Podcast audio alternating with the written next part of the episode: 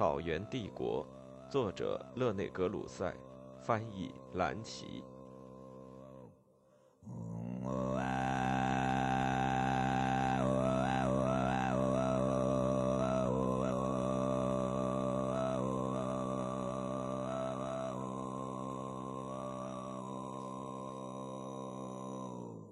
第六章，成吉思汗的三位直接继承人。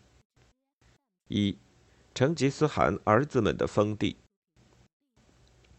成吉思汗的四个儿子，在他生前时，每人就已经接受了一份乌鲁斯和一块鱼尔替，足以维持这些部落放牧的领地。随之产生了营主，即一份与宫廷和奴仆们开支相应的税收。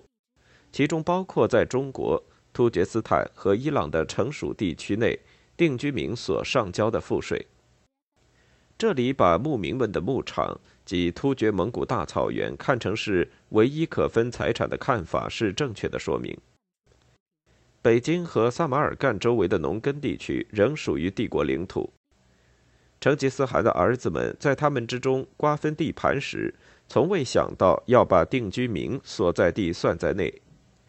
相应的，也从来没有想到过要成为至高无上的中国皇帝、突厥斯坦可汗或波斯苏丹。要成为上述统治者的继承人的这种想法，是从一二六零年才开始萌发的。对成吉思汗的儿子们来说，这种想法是完全陌生的。确实，在他们心目中，对草原的瓜分绝对不会引起对成吉思汗帝国进行瓜分。这种分封将在封地联合之下继续保持着兄弟间的和谐。然而，正如巴托尔德所观察到的那样，由于游牧的规律，对可汗绝对权威的不重视，国家是属于整个王室，而不是属于某个人本人。成吉思汗的长子朱赤在其父之前六个月去世，死于咸海以北的草原上。尽管成吉思汗从未以他的可疑出身公开的反对过他，但父子之间的裂痕在接近后期时已经很深。一二二一年四月夺取玉龙节赤之后，在一二二二至一二二七年间，朱赤就隐退到托尔盖和乌拉尔斯克的封地上，再也没有参加过他父亲发动的战争。这种莫名的隐退使征服者感到不安。他开始怀疑他的长子是否在阴谋反对他。朱赤的死很可能避免了父子之间的一场激烈冲突。朱赤的一个儿子拔都继承了对其父封地的管辖权。在蒙古传说中，拔都被描绘成一位明智而高贵的王子，他得到“好汉”的雅号。罗斯人称他是残忍的征服者。后来。他以成吉思汗家族首领的身份，在争夺帝国王位所产生的争吵中起着重要作用。在这些争吵中，他的形象是拥立大汗者。同时，相对而言，他的年纪较轻。他父亲的去世和对其家系合法性私下所产生的疑点，都使得朱赤家族在帝国事务中仅仅起着不明显的作用。然而，按蒙古法律的核心。及长子领地是在离父亲驻地最远之处，朱赤家族面向欧洲，形成蒙古帝国的攻击翼。属于朱赤家族的地区是耶尔迪什河以西，直到蒙古马蹄所及之处的草原，即谢米巴拉金斯克、阿克摩棱斯克、图尔盖或阿克鸠宾斯克、乌拉尔斯克、阿台和花拉兹莫。再加上期望从清查人手中夺取伏尔加河以西的全部征服地，这是在哲别和速不台远征时就已预计了的掠夺物。成吉思汗的次子察合台受征服者之命管理扎萨和负责蒙古纪律。他是一位令人敬畏的严厉的法官，是成吉思汗法典的严谨执行者。他还是一位习惯于军队生活的好战士。但他有点缺乏想象力。当他的父亲任命他的弟弟沃阔台继承最高汗位时，他没有表示异议。察合台得到的封地是原喀拉契丹国所在的草原，即从回鹘地区到西方的布哈拉和萨马尔干，因此基本上包括了伊犁河流域、伊塞克湖、楚河上游和达罗斯河流域。他还得到了喀什噶尔和河中地区，不过应该记住，这些是定居民族的地区。在河中的布花剌、萨马尔干等城，是由大汗委派的官吏直接管理。根据长春真人的记载证实，察合台常驻地是伊犁河的南岸。成吉思汗的第三个儿子窝阔台，接受的封地是在巴尔喀什湖以东和东北部地区。即叶密利河、新疆的鄂敏河和塔尔巴哈台、黑耶尔迪什河和乌伦古河流域。乌伦古河流域在原乃蛮部境附近，而沃阔台的营帐常常扎在叶密利河畔。最后，按照蒙古人的习俗，成吉思汗的幼子托雷正像他被称呼的那样，叫沃赤金，即关系着火和家造的儿子。换言之，他是构成祖业的图拉河、沃难河上游和切鲁连河上游之间地区的继承人。托雷被描述成一心只想征服的勇士和杰出将领，然而他是一个十足的酒鬼，缺乏伟人所具有的洞察力。但是他娶了一名非常聪明的女人，原克烈王室的梭罗和天尼公主。他与所有的克烈部民一样是聂斯托利安教徒。后来，他为他的儿子们保住了帝国。此外，成吉思汗的两个弟弟哈萨尔和铁木哥的家族也得到了封地。哈萨尔的封地在额尔古纳河和海拉尔河附近，铁木哥的封地在蒙古东端，即今吉林省内原女真国附近。按蒙古法律和作为火河家造守护者的资格，托雷在成吉思汗死后监国，直到选举出新的大汗为止。作为摄政者，他得到他父亲的沃尔朵，或者说扎营的公营。他包括宫廷和1227年盟军总数12万九千人中的10万一千人。余下的2万八千人分配如下。成吉思汗的其余三个儿子每人四千，幼弟铁木哥五千，成吉思汗的另一位弟弟哈赤温的儿子们三千，三弟哈萨尔的儿子们一千，母亲月伦鄂格家族三千人。直到一二二九年春，才在切鲁连河畔召集了库里勒台，或者说蒙古诸王宫的大集会，推举大汗。这次会议只是认可了成吉思汗的意愿。他曾指命他的三儿子沃阔台为他的继承人。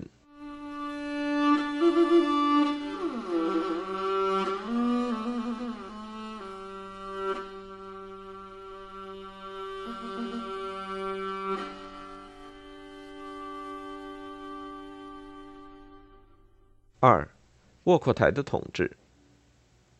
成吉思汗挑选的继承人沃阔台是诸子中最明智者。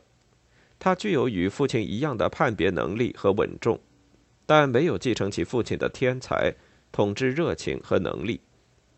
他是一位行动笨拙、生性随和和无忧无虑的酒徒，待人非常宽厚和慷慨。他利用他的绝对权威，按自己的方式饮酒取乐。蒙古帝国的事务由于有扎萨，便自行运转着。沃阔台扎营于哈拉和林。他选择的地点是具有历史意义的，因为正是在额尔浑河上游地区，古代突厥蒙古人的大多数帝国，从古代的匈奴到中世纪初期的东突厥，都在此建都。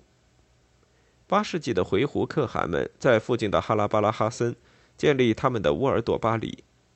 成吉思汗的都城最初就是以同样的名字沃尔朵巴里为人所知。几乎是在成吉思汗统治期间，至少是从一二二零年起，哈拉和林或者是他附近的某个地方，可能已经被选为理想中的都城。但是，正是沃阔台于一二三五年在哈拉和林周围筑起防护墙，才使它成为新帝国的真正都城。沃阔台对中国化契丹人耶律楚材给予了充分的信任。耶律楚材企图建立起一个与纯军事政府相对立的中国式行政管理机构。他同意回鹘学者的意见，在蒙古中书省的机构内设立中国、唐乌替、回鹘、波斯等局。蒙古人长期使用适应军事需要的传令制度。耶律楚材与他的热心的模仿者们沿着这些道路，每隔一定的距离设立粮仓。首先，耶律楚材给蒙古帝国制定了一种固定预算，以此为依据，中国人按户以银、丝和谷物交纳赋税，蒙古人交纳起马、牛、羊的百分之十。结果，直到当时一直只被看成是任意获取掠夺物的源泉之地的中国。被征服地区于一二三零年被划分为十路，每路都有由蒙古官员和中国文人组成的行政管理人员。耶律楚材还在北京和平阳办学，对年轻的蒙古封建主进行儒家教育，同时招收大批中国人进入蒙古民政机构。他对窝阔台说：“天下虽得之马上，不可以马上治。”除了耶律楚材之外，窝阔台还信任聂斯托利安教徒克烈布人镇海。成吉思汗已经给予他很大的荣誉，普兰加尔宾把他描述为首席秘书及帝国丞相。伯希和写道，在中国北方所公布的任何法令，都附有镇海的一行回鹘文字。在军事领域内，窝阔台的统治目睹了蒙古人完成对中国北部。波斯和南俄地区的征服。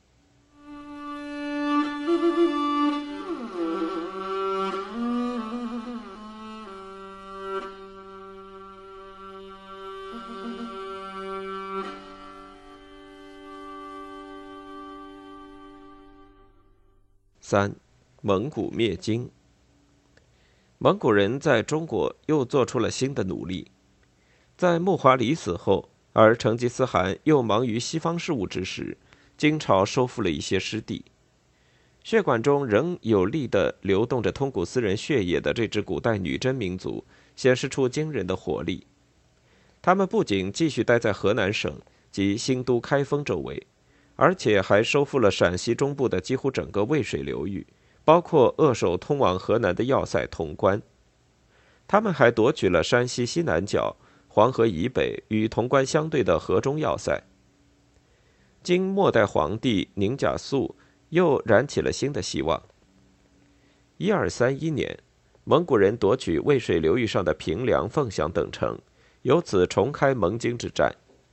为进行一二三二年的战争，他们制定了一个大规模计划。他们未能攻下潼关，就从其东北方和西南方包抄它。当窝阔台率领主军和大量军需物资夺取河中城时，他的弟弟托雷正率三万骑兵穿过西南方，形成大包抄之势。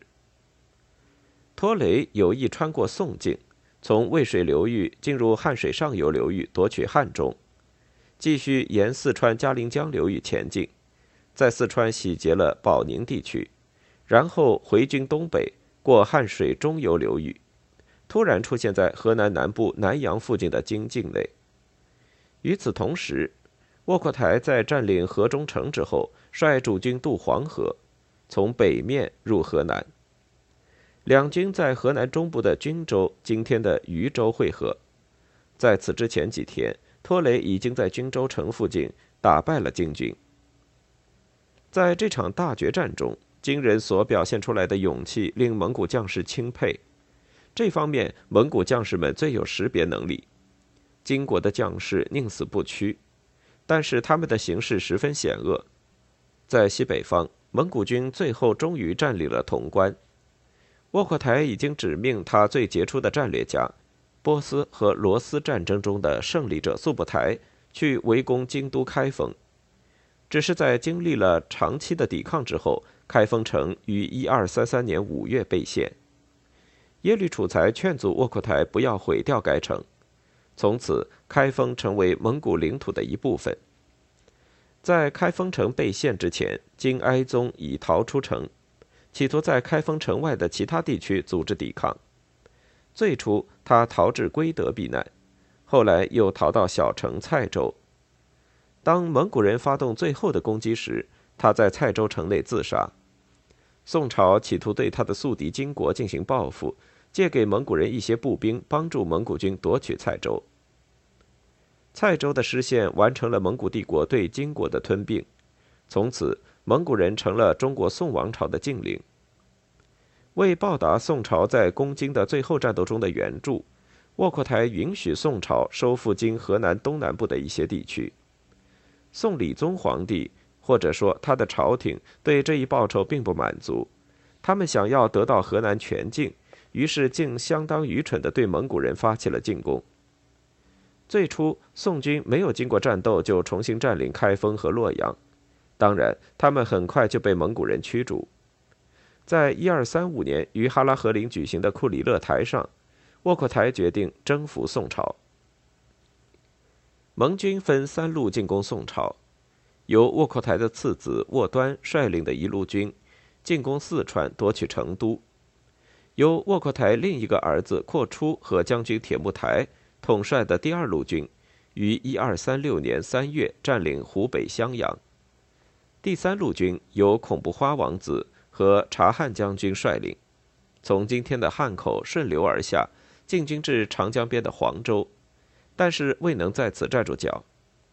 一二三九年，襄阳又被宋朝收复。事实上，一场长达四十五年之久的战争开始了。沃克台将看到的不过是战争的早期阶段。第四路盟军前往征服高丽。一二三一年十二月，高丽都城开城。被蒙古人攻陷，蒙古人将高丽置于他们的保护之下，以七十二名达鲁花赤统治之。但是第二年，由于高丽王高宗的命令，所有这些蒙古驻军都被屠杀。高宗于一二三二年七月逃到汉城西的江华小岛上避难。由窝阔台派来的新军于一二三六年成功占领高丽，或者说至少占领了大陆地区。另一方面，高丽朝廷宣布投降，从一二四一年起派使者去蒙古宫廷，承认其属城地位，但是仍在江华岛上苟安了三十年。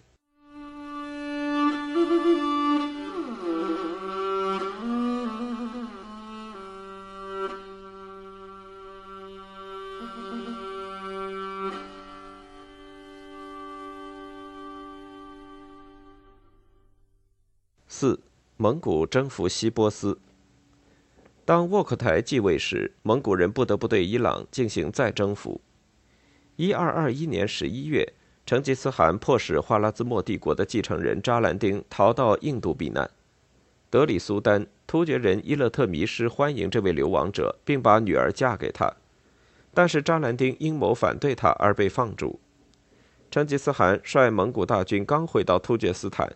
留在他们身后的呼罗珊和阿富汗地区是一片废墟，几乎渺无人烟。至少是就城市和乡镇而言，这些地区构成了一种无人区。他们在离开之前，没有在这些地区内建立任何正规形式的行政管理。而波斯中部和西部在经历了哲别和苏布台的袭击之后，国界线混乱。这不是真正意义上的征服。尽管它是正规部队采取的正规方式的行动，并且蒙古人还在这些地区待了三年之久，但它只是游牧民席卷而过的旋风。扎兰丁利用蒙古人对伊朗事务表面上的冷淡，于一二二四年返回伊朗。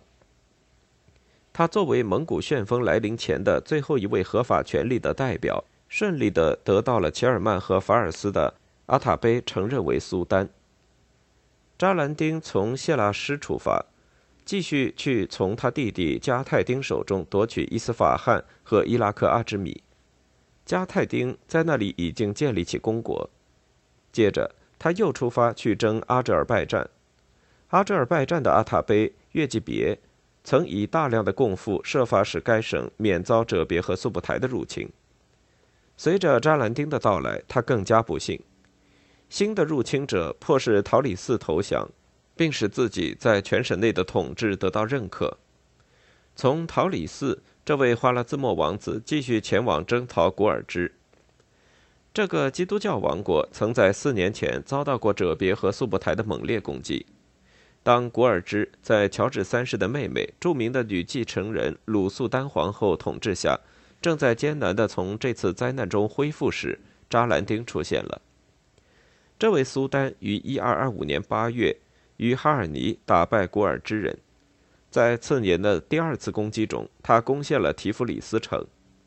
同年三月，他破坏了该城的全部基督教教堂。一二二八年，他第三次返回古尔支，在罗尔附近的敏多尔打败了城主伊万涅率领的古尔支军队。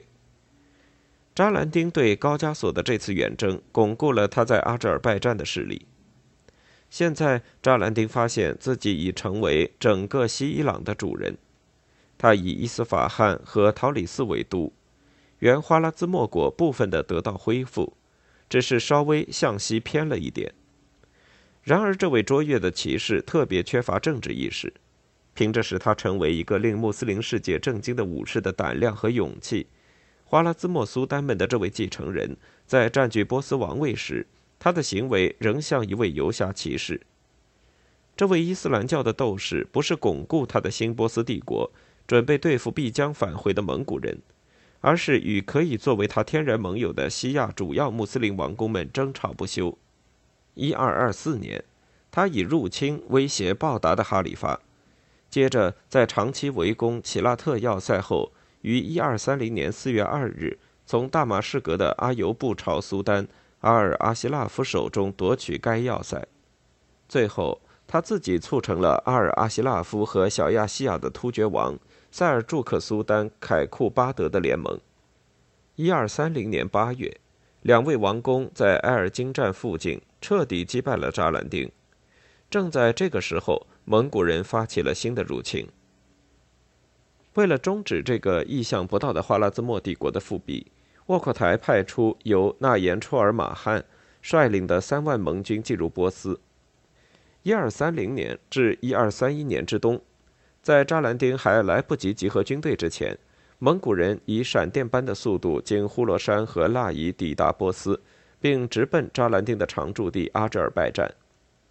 消息传来，这位杰出的武士惊慌失措，他离开桃李寺，逃往阿拉斯河和库拉河河口附近的木干和阿兰草原，后来又逃到迪亚巴克尔。像其父当年一样，他始终受到蒙古轻骑兵的追赶。最后，他于一二三一年八月十五日在迪亚巴克尔山中被库尔德族农民谋杀，不明不白的死去。一二三一年至一二四一年的十年中，绰尔马汉一直是驻扎在波斯西北部的蒙古军首领。他在库拉河和阿拉斯河下游的木干和阿兰平原上建立了固定的司令部，因为这片草原水草丰美，适宜于他的骑兵。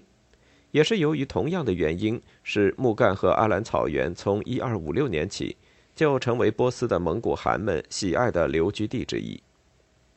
一百多年来，蒙古人正是在阿扎尔拜占西北的这些墓地，对具有灿烂都市文明的定居古代伊朗实施统治的。扎兰丁消失之后，绰尔马汗派蒙古小军团去伊朗美索不达米亚边境进行抢掠，在亚美尼亚。蒙古人屠杀比特利斯和阿尔吉斯居民，在阿扎尔拜占，他们占领灭腊河，并以惯用的方式在城内纵情屠杀。陶里寺成名吸取教训，他们投降了，并送给蒙古人所需的一切。为了使绰尔马汗息怒，还送了一件为大汗窝阔台织的珍贵手工制品。在南部，迪亚巴克尔和埃尔比勒地区遭到可怕的细节。伊本·埃希尔描述了大屠杀的一些场面。尼西比斯地区的一个人告诉我，当他躲藏在一间房屋里，从一个小孔向外张望时，看到每当蒙古人要杀人时，就呼叫“拉伊哈拉伊拉拉”。屠杀结束之后，他掠夺城市，掳走妇女。我看到他们在马上嬉闹，用他们的语言又唱又叫。拉伊拉哈伊拉拉。艾希尔又叙述了另一件轶事。我所听到的事情很难使人置信。恐怖之甚使安拉深入美人心中。例如，据说有一个鞑靼骑兵独入一个人烟密集的村子，陆续杀其村民，竟无一人敢反抗。又听说有一个鞑靼人手无兵器，而欲杀所鲁之人，便命其卧地后去寻找刀，归来杀此人，此人竟不敢逃。又有人告诉我，我曾与十七人同行，见一鞑靼骑兵至，他命令我们互相反绑两手于背后，同伴们皆服从之。我对他们说：“他仅一人，应杀之而逃。”同伴们答道：“我们十分害怕。”我又鼓动他们说：“他将会杀死你们，让我们先把他杀掉，可能安拉会拯救我们。”但是竟无一人敢杀他。于是我用小刀把他杀死，我们才安全逃脱。在高加索，蒙古人推毁了刚加后，入侵古尔支。迫使鲁苏丹皇后从提夫里斯城逃到库塔伊西，提夫里斯纳入蒙古的保护之下。古尔支封建主在蒙古战争中作为辅助军参战。一二三九年，绰尔马汗在大亚美尼亚洗劫了阿尼和卡尔斯城，两城都属于古尔支城主伊万涅家族。尽管绰尔马汗在古尔支和亚美尼亚境内进行战争行动。但是原则上，他并不敌视基督教，因为在他自己的人中也有聂斯托利安教徒。此外，他在1233至1241年统帅军队期间，当他在阿扎尔拜战时，沃阔台派被称为列班阿塔的叙利亚基督徒西蒙作为处理基督教事务专员，为保护亚美尼亚的基督教会，列班做了大量的工作。继绰尔马汗之后。纳言拜柱成为波斯的盟军首领。拜柱的任职期是一二四二年至一二五六年。拜柱由于进攻科尼亚的塞尔柱克苏丹国，在蒙古征服中做出了重要贡献。由凯库斯老苏丹统治的小亚细亚的这一个大突厥王朝，当时似乎正处于鼎盛时期。但是拜柱于一二四二年攻下额尔哲鲁木城之后。又在埃尔金站附近的科塞山，给由苏丹亲自统帅的塞尔柱克军以毁灭性的打击。这次胜利之后，拜柱占领了希瓦斯，希瓦斯城及时投降，又遭到掠夺。企图抵抗的托卡特和开塞利城遭到彻底的洗劫。凯库斯老称城求和。这次战争使蒙古帝国的领土扩展到东罗马帝国边境。亚美尼亚聪明的国王海豚一世，十分明智的于1244年主动将自己置于蒙古人的宗主权下，他的继承者们也都沿袭这一政策。他使亚美尼亚人把亚洲的新君主当作反对塞尔柱克或马穆鲁克伊斯兰社会的保卫者。1245年，拜柱占领乞拉特和阿米德，由此巩固了蒙古人对库尔德斯坦的统治。接着。蒙古人把乞拉特交给了伊万涅氏族的古尔支属臣们。毛西里的阿塔贝别都鲁丁鲁鲁是一位与海豚一样精明的政治家，他也自愿承认蒙古的宗主权。